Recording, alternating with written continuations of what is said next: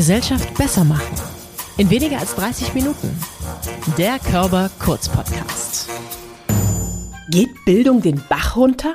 PISA, IGLU, IQB. Die großen Studien zeigen, wie dringend der Handlungsbedarf für unser Bildungssystem ist. Während der Blick oft auf SchülerInnen, Lehrkräfte und PolitikerInnen gerichtet ist, fragen wir heute, was sagen eigentlich Eltern zu diesem System, durch das sie ihre Kinder hindurch begleiten? Was sind Ihre Vorstellungen, Wünsche und Sorgen? Und welche Rolle spielen Sie bei den Bildungsbiografien Ihrer Kinder? Als Körperstiftung möchten wir mit der jährlich stattfindenden und repräsentativen Forsa-Umfrage mit über 1000 Eltern genau das herausfinden. Wir rücken die Perspektive der Eltern in den Fokus, damit sie stärker gehört werden bei den Debatten um zukunftsfähige Bildung.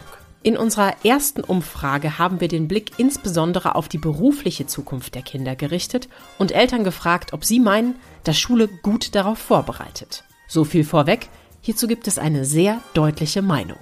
Über die Ergebnisse der Umfrage und auch die prägende Rolle der Eltern im Bildungskontext spreche ich heute mit Professor Dr. Doris Holzberger. Sie forscht zu diesen und weiteren Themen als Professorin für Psychologie des Lehren und Lernens an der TU München und hat die Umfrage für uns kommentiert und eingeordnet.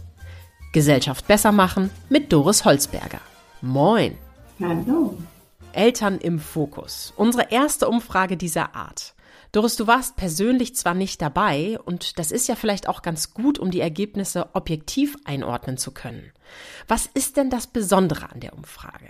Ja, Eltern im Fokus, weil es der Körperstiftung so wichtig war, die Perspektive der Eltern nochmal genauer zu untersuchen und Eltern als wichtige Partner in der schulischen Bildung hier in den Fokus zu rücken und zu schauen, wie, wie blicken Eltern als diese wichtigen Partner eigentlich auf das Bildungssystem aktuell. Ja, warum ist es denn überhaupt so wichtig, dass wir die Eltern einbeziehen? Ist es nicht also in erster Linie viel wichtiger zu sagen, wir müssen doch auf die Kinder und Jugendliche gucken? Ja, wir sehen in der Forschung immer wieder, welche wichtige Rolle Eltern in der schulischen Bildung spielen. Einerseits sehen wir die Zusammenhänge mit dem Hintergrund, also aus welchen Familien kommen denn die Eltern. Dabei spielt es eine Rolle, ob die SchülerInnen mit Migrationshintergrund sind. Wir sehen auch Unterschiede in den Leistungen bezüglich dem sozioökonomischen Status.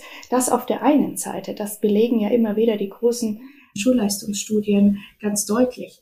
Auf der anderen Seite finden wir auch in der Forschung, dass die Frage, ob Eltern sich in schulischen Belangen einbringen, ganz egal, ob es zu Hause ist oder in der Schule, große Zusammenhänge hat nicht nur auf die schulische Leistung, sondern wir blicken bei schulischem Erfolg nicht nur auf die Leistung, sondern auch auf die Motivation beispielsweise von Schülerinnen. Mhm. Und deshalb ist es so bemerkens- und beachtenswert, den Blick der Eltern damit einzubeziehen. Gibt es da spezielle Phasen? Also wenn ich mal so bei uns schaue, du hast jetzt ein ganz, ganz kleines Baby bei dir zu Hause, da ist ja noch keine, kein schulischer Kontext vorhanden. Wir haben hier zwei Grundschulkinder zu Hause, die hören auch noch häufig auf uns. Ich glaube, wenn die Pubertät erstmal anfängt, wird es richtig spannend. Haben Eltern da überhaupt noch einen Zugang? Und vielleicht dann später in der Oberstufe, wo es dann auf die Berufswahl schon vielleicht zugeht oder eben auch in den letzten Schuljahren, wenn man jetzt nicht in die Oberstufe kommt, sind die Eltern dann wieder Sparringspartner? Also gibt es da spezielle Momente? Also was wir sehen, ist, dass es grundsätzlich Elternbeteiligung oder das Einbringen der Eltern vielleicht ein bisschen einfacher ausgedrückt in allen Lebensphasen eine Rolle spielt. Mhm. Aber die Art und Weise, wie sie mit ihren Kindern oder dann eben mit den Jugendlichen in Kontakt sind, bei Fragen der Bildung, Ansprechpartner sind, das verändert sich natürlich über die Zeit. Das ist in jüngeren äh, Jahren deutlicher vielleicht in der Frage nach, wie schaffe ich ein angenehmes Lernfeld, Lernumfeld zu Hause und später dann wirklich die konkreten Fragen, wie kann es denn mal für mich weitergehen. Zugleich sehe ich auch immer wieder, dass die in der frühen Bildung oder in den frühen Jahren auch die Fragen der Berufsorientierung genauso auch schon auftauchen. Mhm. Und da hat sich jetzt ja ganz dramatisch gezeigt, dass wir eine Vertrauenskrise haben. Nämlich, wenn wir Eltern befragt haben, wie sehr sie denn glauben, dass Schule und Bildung ihre Kinder auf das Leben beziehungsweise auf die berufliche Zukunft der Kinder vorbereitet, dann hat die Mehrheit, nämlich 72 Prozent, gesagt, das trauen sie der Schule eigentlich nicht zu. Wie sehr hat denn das Ergebnis dich oder vielleicht auch die Allgemeinheit, wenn du jetzt die Forschungsdaten betrachtest, überrascht? In der Deutlichkeit hat mich dieses Ergebnis tatsächlich sehr überrascht. Und ich würde vermuten, dass diese Deutlichkeit und diese Unzufriedenheit, wie sie dann natürlich ähm, entsprechend zu lesen ist, mhm. ähm, in der Tatsache liegt, dass es letztendlich eine Frage von Bildungszielen ist. Und ich vermute, dass Eltern da einfach nach wie vor eine Diskrepanz sehen zwischen was vermittelt Schule aktuell und auf der anderen Seite all die gesellschaftlichen Herausforderungen, die wir aktuell haben. Und da nehmen Eltern vermutlich, das würde ich Sie vielleicht auch im Nachgang nochmal fragen, wahr, dass dieses Fachwissen, wie es vielleicht aktuell zu dominant ist, kontrastiert mit den Kompetenzen, die wir zukünftig vielleicht auch benötigen werden. Du sprichst das gerade schon an, du würdest gerne nochmal fragen. Das qualitative Nachhaken ist jetzt nicht total wichtig bei solchen Umfragen? Zunächst ging es ja bei der Körperstiftung jetzt einfach mal darum, einen Status quo zu erheben mhm. ähm, und dann auch nochmal zu sehen, wo kann man zukünftig, das soll ja dann auch weitergehen in nachfolgenden Studien, wo kann man da vielleicht auch nochmal genauer hinschauen und genauer hören. Das Interpretieren kann man natürlich, indem man auch andere Studien dann heranzieht und von denen wissen wir eben auch schon, dass die Frage nach den Bildungszielen natürlich immer diskutiert wird, heißt diskutiert wird hm. ähm, und hier unterschiedliche Positionen vorhanden sind. Das heißt, wie hättest du die Frage denn beantwortet? Traust du dem Bildungssystem aktuell noch zu, Kinder und Jugendliche gut ausgebildet in die Berufswelt zu entlassen? Also ich glaube, dass wir in Deutschland grundsätzlich erstmal gut aufgestellt sind. Mhm. Bei all der Unzufriedenheit und bei all der Krise, die jetzt hier vielleicht auch in der Studie zutage kommt. Aber wir sind grundsätzlich in Sachen Bildung gut aufgestellt. Und dennoch zeigen Datenerhebungen wie die PISA-Studie beispielsweise, dass wir auch im internationalen Vergleich ganz große Mängel haben. Und diese Datenlage lässt mich einfach zu dem Schluss kommen, dass wir hier weiter einen Wandel und eine radikale teilweise vielleicht auch Veränderung in den Lernumgebungen brauchen. Wir müssen besser werden, indem wir die Technik- und technologiebasierte Lernumgebungen zentral in den Schulalltag integrieren. Das meine ich jetzt nicht, dass dann damit die SchülerInnen von 8 bis 13 Uhr oder länger durchgängig mit digitalen Medien arbeiten sollen. Aber wir müssen das Potenzial dieser digitalen Medien besser nutzen. Ja, das ist schon eine mögliche Option, wie wir da rauskommen aus der Krise. Aus Krisen wollen wir ja immer rauskommen.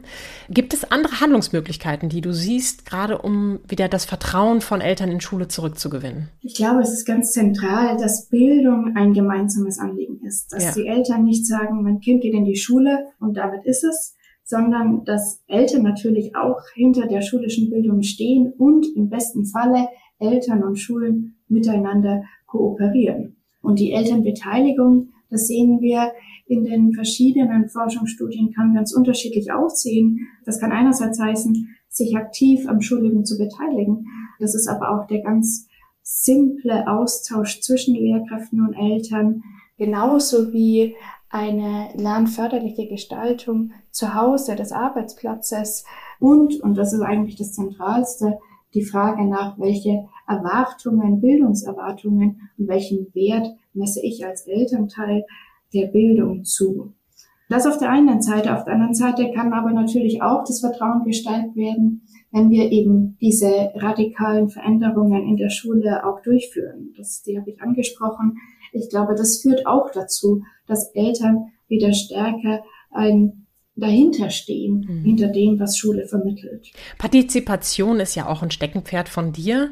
Und eine Sache, die ich ganz spannend finde, ist die Diskrepanz bei MINT. Also auf der einen Seite sehen Eltern den technologischen Wandel total als Fortschritt. Du hast es gerade schon angesprochen. Ne? Wir, wir sollten das vielleicht einerseits noch stärker in den Unterricht einbeziehen, technologische Hilfsmittel einbinden. Und Informatik wird an dritter Stelle der relevantesten Fächer aufgezählt. Und andererseits gehen die Eltern total zurück in die traditionellen Rollbilder und sagen, naja, Töchter wären eher im Bereich Gesundheit und Soziales, Söhne eher im Bereich Technik, Technologie, Elektro und IT gesehen. Hättest du genau diese Diskrepanz auch vermutet oder äh, wie schätzt du das ein? Nee, den Unterschied finde ich tatsächlich verpierend und auch hm. erschreckend. Ja. Ähm, ich habe mich gefreut über die, die große Bedeutung der Informatik und zugleich eben gleichermaßen erschreckend, wie unterschiedlich da die Perspektiven für Mädchen und Jungen gesehen ist. Wir haben ja diesen Blick der Geschlechterunterschiede ähm, auch nochmal ganz stark bei uns in der Arbeitsgruppe. Und also ich lese das Ergebnis ganz klar so, dass das eben nach wie vor diese Stereotype in den Köpfen der Eltern sind. Und überraschenderweise sehen wir diese Unterschiede ja gar nicht mehr so unbedingt in der Leistung von Mädchen und Jungs. Also es ist nicht so, mhm. dass Jungs das besser können, sondern wir haben eigentlich ein größeres Problem in der motivationalen Lage. Also wie stark interessieren sich Mädchen und Jungs ähm, für diese Themen. Und da, genau da sind ja auch wiederum die Eltern dann so ähm, wichtig eben zu sagen, Mensch, das ist auch spannend, auch für ein Mädchen und nicht nur für den, den Jungen. MINT liegt mir auch sehr am Herzen und es ist ja auch ein Teil der Körperstiftung. Wir haben zum Beispiel die MINT vernetzt Jahrestagung, die jetzt im März wieder stattfinden wird und auch die MINT Region. Und wenn ich so an die Diskussion denke und auch an das, was hier zu Hause stattfindet, dann haben wir da noch viel Bedarf. Denn wenn unsere Drittklässlerin einen Fehler in Mathe macht, dann kommt die hier auf mich zu heulend und sagt, ich kann kein Mathe. Und wenn ich ihr sage, sage, dass sie neun von zehn Aufgaben richtig gemacht hat, dann ist das am Ende doch wieder nichts wert. Also wir sehen, da muss noch einiges passieren. Und wenn ich mir an die eigene Nase fasse, ich bin ja jetzt auch erstmal Geisteswissenschaftlerin als Psychologin und dann habe ich noch Medienproduktion mit ja Technik und Informatikanteilen studiert. Also ich habe so die Brücke versucht zu schlagen und das wird ja auch allgemein versucht, denn es gibt Bestrebungen wie Hashtag EmpowerGirl, eine Praktikumsinitiative für MINT-Berufe als ein Beispiel und natürlich auch die vielen MINT-Cluster in Deutschland. Da versuchen wir also schon was voranzutreiben und gleichzeitig, wenn ich auf meine Mutter gucke, die würde sagen, mit MINT habe ich nichts am Hut. Und gleichzeitig liest die Kindergruppen vor Bücher, die natürlich auch MINT-Themen beinhalten.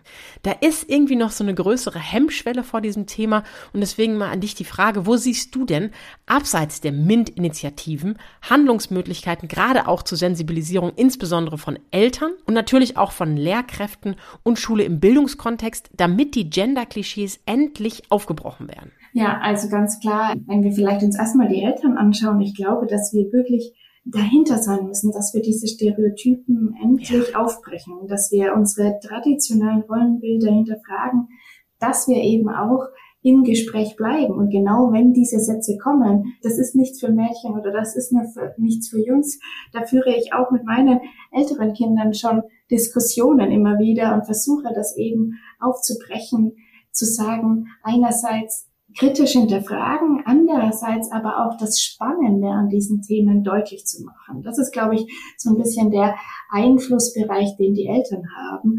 Auf der anderen Seite, du hast die ganzen außerschulischen Programme, würde ich sie nennen, angesprochen, was die MINT-Förderung anbelangt. Wir sehen auch, dass wir ganz, ganz viele Möglichkeiten in der Schule haben, das aufzubrechen. Mhm. Also, dass wir eben diese Frage nach Stereotypen, nach Rollenbilder, nach wofür brauche ich das, dieses Wissen in spannende Kontexte zu setzen. Und da ist es eben auch die Lehr Aufgabe der Lehrkraft, dass sie Mädchen und gleichermaßen Jungs das vermitteln können. Hierfür könnt ihr das verwenden. Da geht es gar nicht so sehr darum, dass wir dann plötzlich nur noch auf die Mädchen bei den MINT-Themen schauen. Aber wenn Lehrkräfte das machen, das sehen wir in den Studien ganz deutlich, dann profitieren alle davon. Mhm. Und nicht zuletzt, glaube ich, müssen wir auch stärker an die frühe Bildung gehen. Wenn ich sehe, wie viele Stereotype die Kinder aus dem Kindergarten schon mitbringen, ist es aus meiner Sicht absolut notwendig, dass auch dieses Thema dort schon Beachtung findet. Absolut, kann ich total unterschreiben. Einfach auch zu bemerken, mit was für Wörtern, mit welchen Verhaltensoptionen Kinder nach Hause kommen, die wir von zu Hause gar nicht kennen. Das ist ein Einfluss, den wir nicht unterschätzen sollten. Als Eltern haben wir einen Einfluss auf die Berufsperspektive. Das finden zumindest viele der befragten Eltern, dass sie sich selbst, neben den Kindern selbst natürlich, als wichtigste Akteure für gute Bildung und, und den Berufseinstieg der Kinder sehen. Und wenn wir jetzt mal so auf die aktuelle wirtschaftliche Lage gucken, wir haben jetzt gerade den GDL-Streik, während wir sprechen. Wir sehen, Güterverkehr wird bestreikt, das ist, hat Auswirkungen für die Wirtschaft. Wir haben vielleicht auch schlechtere wirtschaftliche Situationen. Es gibt viele Entlassungen mittlerweile. Da ist natürlich auch so ein leicht pessimistisches Bild gerade in meinem Kopf. Und jetzt sagen 40 Prozent der befragten Eltern, dass sie sich weniger gut oder sogar schlecht über die beruflichen Perspektiven ihrer Kinder informiert haben. Ja, wie sehen wir denn hier Möglichkeiten? Was meinst du, Eltern besser unterstützen zu können, was eine gute Perspektive ist, wie sie Kinder unterstützen können? Ja, also wir wissen, wie wichtig diese Gespräche über den Bildungsweg sind. Die sind ganz, ganz zentral für das Interesse der Kinder und Jugendlichen, für dann eben spätere Optionen, welche Wege eingeschlagen werden. Und wenn Eltern sich jetzt, wie die Studie gezeigt hat, nicht gut informiert fühlen, dann müssen wir daran arbeiten. Und dann müssen wir Informations- und Beratungsangebote schaffen, die die Komplexität offensichtlich ähm, der mittlerweile vorhandenen Auswahlmöglichkeiten, was Bildungswege anbelangt, erklärt und vereinfacht. Naja, und dann haben wir natürlich gleichzeitig noch Familien, die eher vulnerabel sind, die sozial schwach sind, wo die Kinder bei der Berufswahl nur wenig unterstützt werden oder auch unterstützt werden können, weil die Zeit nicht da ist, die sich total schnell selbstständig machen müssen. Wie können wir denn auf die zugreifen? Ja, das ist mir auch ganz wichtig, dass wir, dass wir auf die besonders blicken. Ähm, denn die haben noch größere Herausforderungen. Ähm, die wissen, haben teilweise vielleicht eben mangelnde Sprachkenntnisse, die haben mhm einen anderen kulturellen Hintergrund. Die wissen vielleicht gar nicht teilweise, welche Optionen es hier im deutschen Bildungswesen alles gibt. Und deswegen ist es hier so entscheidend, dass wir die unterstützen. Denn da ist natürlich auch die Frage nach, wie, wie, wie können Eltern mit ihren Kindern da im Gespräch sein, ganz zentral.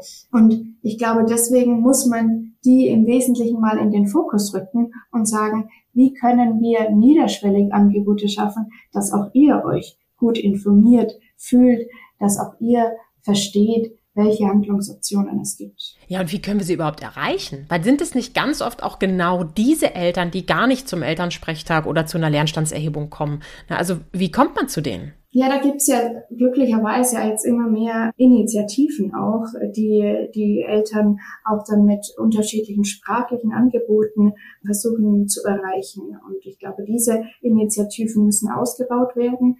Ich bin auch immer ein großer Fan davon, dass sie dann auch vernetzt werden und dass wir profitieren voneinander, dass wir voneinander lernen, wie wir benachteiligte Familien mit unterschiedlichen Sprachhintergründen, mit unterschiedlichen kulturellen Hintergründen wie wir die besser unterstützen können. Und jetzt habe ich gerade von diesem pessimistischen Bild auf die Berufsperspektive gesprochen.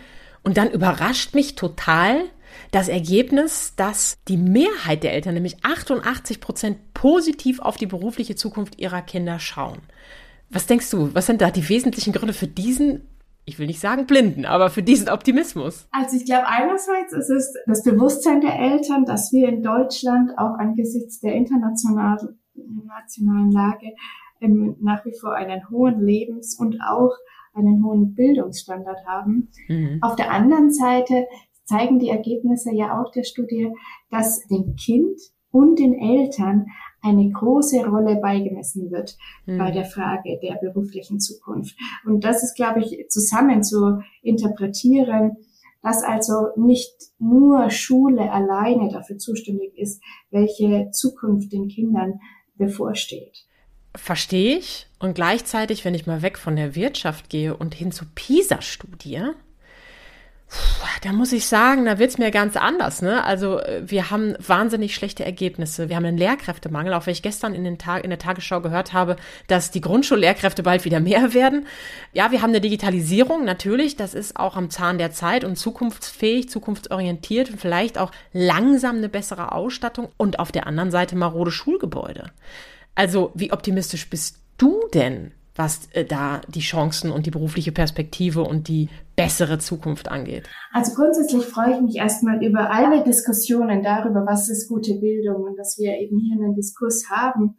Und ich bin optimistisch, weil wir erstens diesen Diskurs haben, weil wir andererseits auch die Technologien und die technische Ausstattung haben. Mhm. Wir haben Forschungsergebnisse, gute Bildungsforschung, die darüber informiert, was wissen wir denn? Was ist gute Bildung? Was brauchen Lehrkräfte? Aber was uns fehlt, ist an den einen oder anderen Stellen eben gewisse Organisation und Entschlossenheit, vielleicht auch ein bisschen noch finanzielle Unterstützung, das alles zusammenzubringen. Du hast es angesprochen, wir haben extreme Heterogenität auch in den SchülerInnen. Wir haben rasante gesellschaftliche Transformationen. Und da muss es uns einfach gelingen, dass wir das zusammenbringen, dass wir Technologie und Bildungsaspekte, und da meine ich insbesondere der Blick auf individualisierte Förderung, also Schülerinnen, Kinder und Jugendliche gemäß ihren Stärken und Schwächen zu fördern. Und da sehe ich ganz, ganz großes Potenzial. Und deswegen bin ich auch optimistisch, weil ich fest davon überzeugt bin, dass es uns gelingen wird, dass wir diese Technologien zusammenbringen mit dem individualisierten Fördern der Kinder und Jugendlichen, dass es uns gelingen wird, Stärken und Schwächen in den Blick zu nehmen. Nicht nur, dass wir immer wieder die Stärken stärken, mhm. sondern auch ganz gezielt Angebote schaffen können, wo SchülerInnen Schwierigkeiten haben. Mhm. Genauso aber auch, dass wir besser werden in dem überfachlichen, dass wir Fähigkeiten fördern können, wie Kollaboration, komplexes Problemlösen. All das ist zentral für die berufliche Zukunft, die den Kindern von heute dann bevorstehen wird. Das finde ich total schön. Und gleichzeitig sehe ich mich als Bezugsperson manchmal auch überfordert. Wenn dann die Neunjährige nachmittags zu uns kommt und sagt, also ich wollte euch noch mal sagen, ähm, als wir vorhin Mathehausaufgaben gemacht haben, die sowieso hat das ja mit mir zusammen gemacht und die macht das auch immer, die hat das mit dem Handy ausgerechnet. ich meine, wie phänomenal, dass mir das gesagt wird. Das haben wir natürlich total verstärkt. Und gleichzeitig denke ich so, ich meine, das sind langsam große Geteiltaufgaben, die kann ich auch nicht mal so in ein, zwei Sekunden mehr aus dem Kopf. Das braucht schon ein bisschen Zwischenrechnung.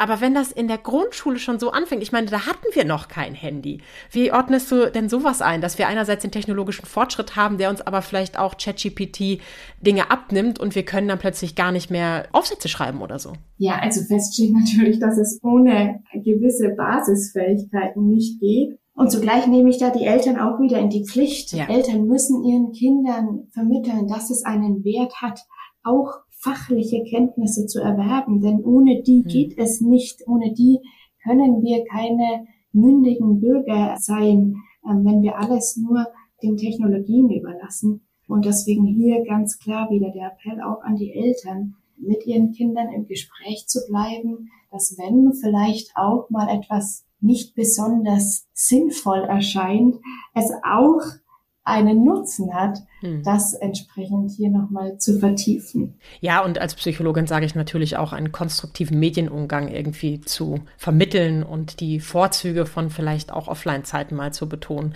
Denn hätte sie es nicht gesagt, hätte ich es gar nicht gewusst, hätten wir es nicht mitgekriegt. Ne? Davon müssen wir auch realistisch bleiben.